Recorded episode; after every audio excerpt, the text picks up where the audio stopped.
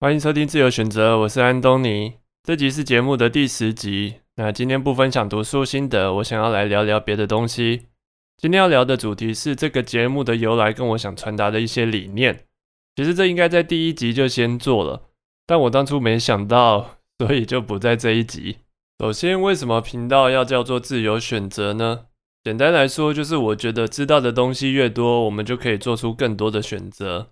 比方说，我今天想要从台北到高雄，如果我知道的交通工具只有一种，我就只能自己搭那种交通工具到高雄。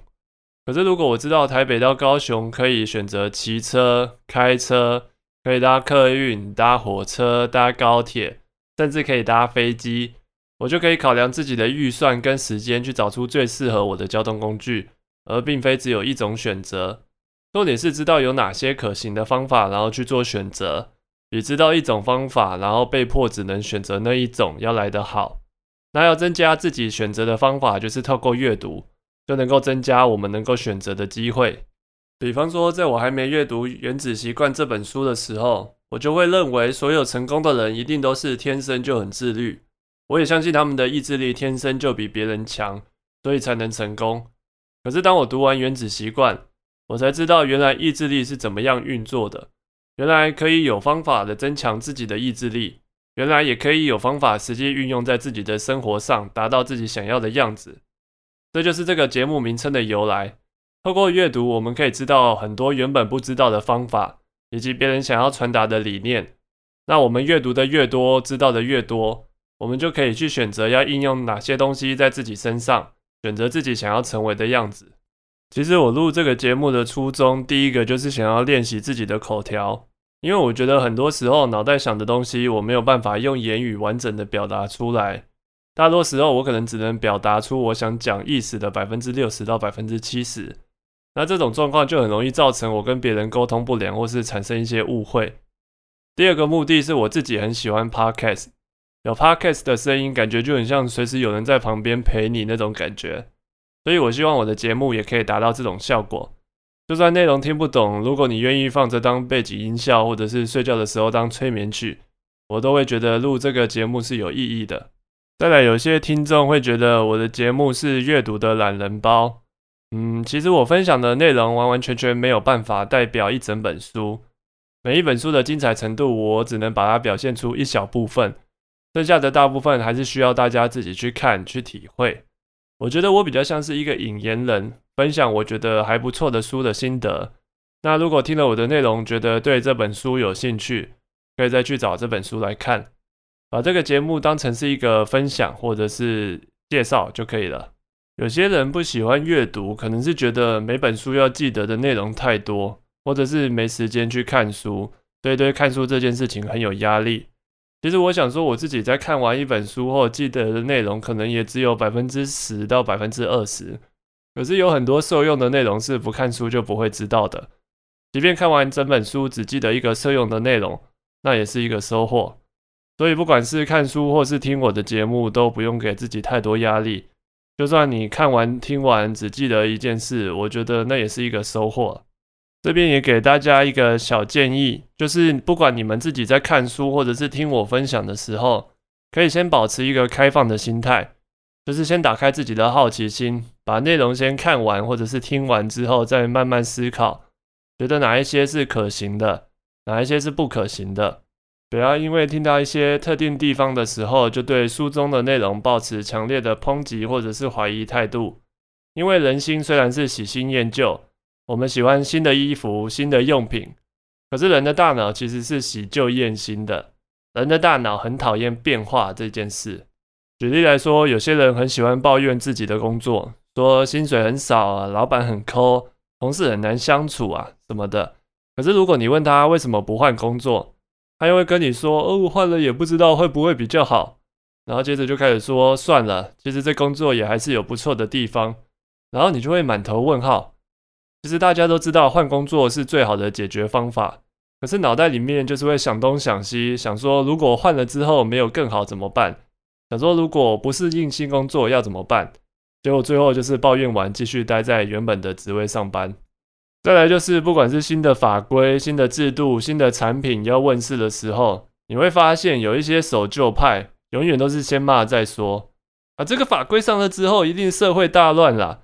啊，这个制度一看就有问题啊，怎么会这样搞？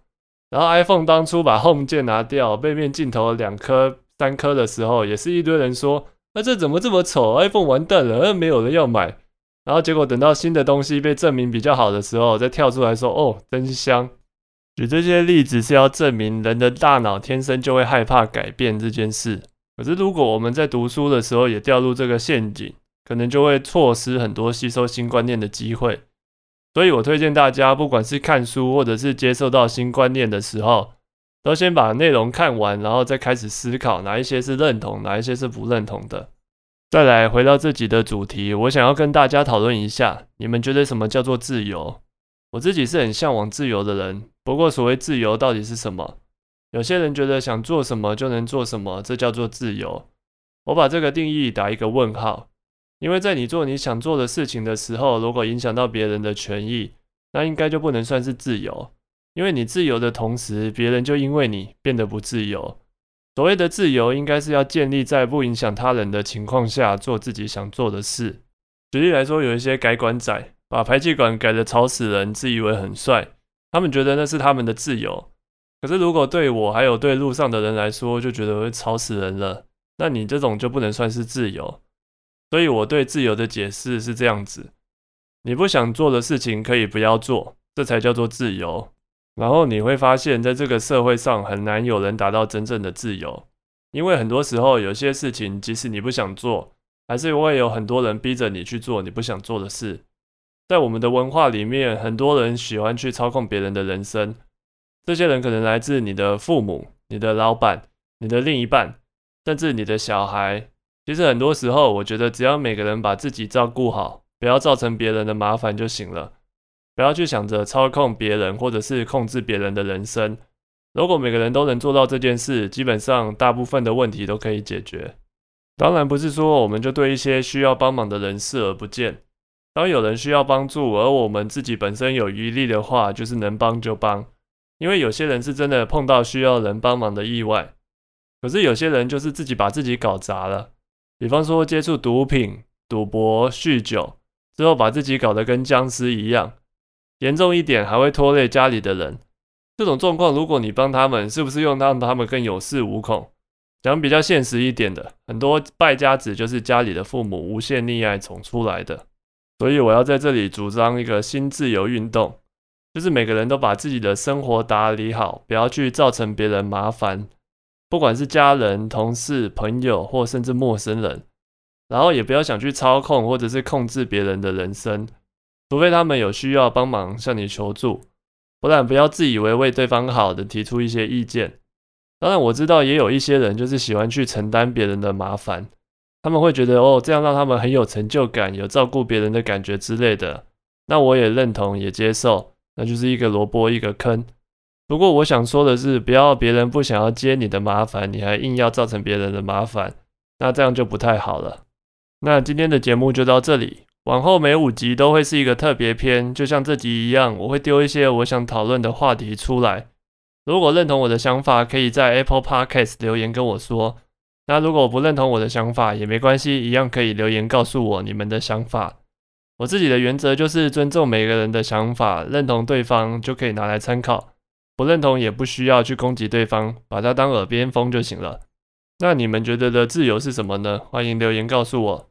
今天的自由选择就到这里，我们下期见，拜拜。